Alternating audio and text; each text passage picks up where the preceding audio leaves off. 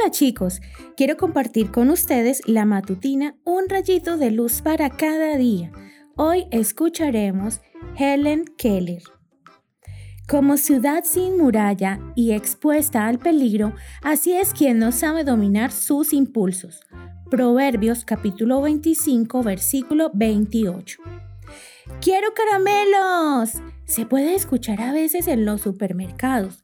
Es común que algunos niños, tal vez cansados y hambrientos, no sepan dominarse y comiencen a llamar la atención de todo el que los observa.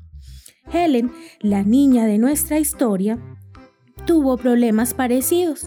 Cuando Helen nació un 27 de junio, en la familia Keller era una niñita sana y feliz, pero cuando tenía un año y medio quedó sorda y ciega a causa de una enfermedad. Como no escuchaba nada, tampoco aprendió a hablar, y así pasaba sus días en completa oscuridad. Helen era muy inteligente y comenzó a darse cuenta de que era distinta a otras personas.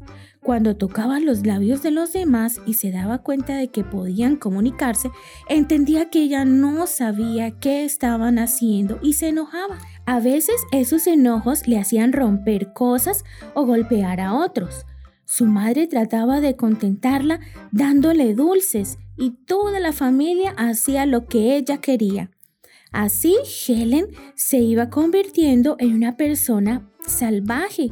Pero cuando tiró a su hermanita bebé de la cuna, sus padres se dieron cuenta de que eso no podía continuar. Contrataron a una maestra especial para Helen, quien le enseñaría a comunicarse.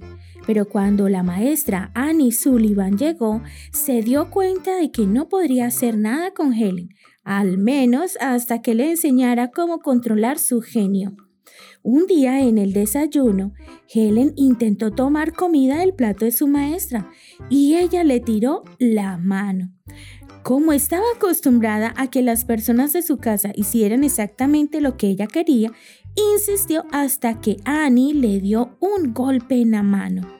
El desayuno se convirtió en una batalla, con Helen queriendo seguir siendo la que mandaba y Annie decidida a enseñarle que ella era la maestra.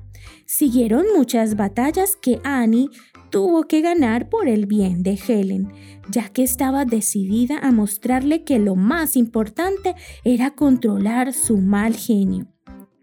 Cuando Helen aprendió esa lección, pudo aprender a comunicarse con los demás.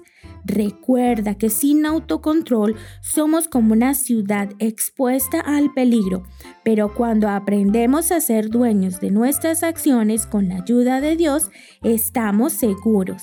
Que tengas un hermoso día.